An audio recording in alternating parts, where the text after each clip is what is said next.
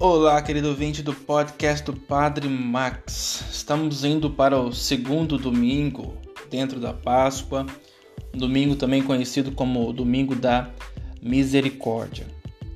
Se nós temos a intenção de entender o significado desse domingo e que ele representa para nós, na sua essência, a essência do cristianismo, só na palavra misericórdia temos fontes suficientes para entendermos. Palavra misericórdia é composta por duas palavras. Uma talvez esteja óbvia, na cara. Miser, de miserável, aquele que falta, precisa, né? coração pobre. E córdia, a segunda parte da palavra miséria, misericórdia, córdia é mais um pouco velado. Córdia significa vindo do coração. Então, existe um coração miserável, um coração necessitado. E essa é a situação que nós nos encontramos e também encontramos pessoas.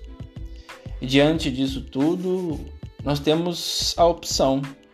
O mundo tem a opção. Às vezes o mundo condena, o mundo não dá uma segunda chance, o mundo exclui, apaga, Porém, quem tem um coração misericordioso, que tem esse coração para com o miserável, segue o Cristo, deve ter uma outra postura diante daquele que no momento precisa.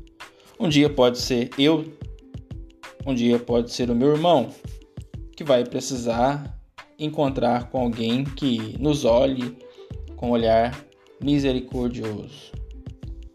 Ter um coração miserável, necessitado dessa misericórdia, é uma situação de vida que não é permanente. Às vezes estamos nela, às vezes não. Essa já é uma alavanca para pensarmos a compaixão, de termos aí essa compaixão para quem precisa disso nesse momento.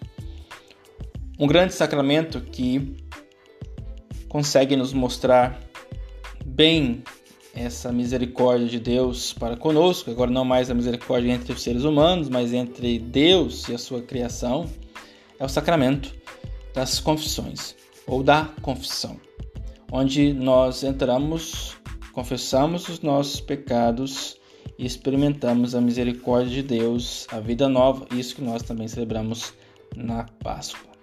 Por isso tudo, por essa reflexão e meditação, louvado seja o nosso Senhor Jesus Cristo para sempre seja louvado.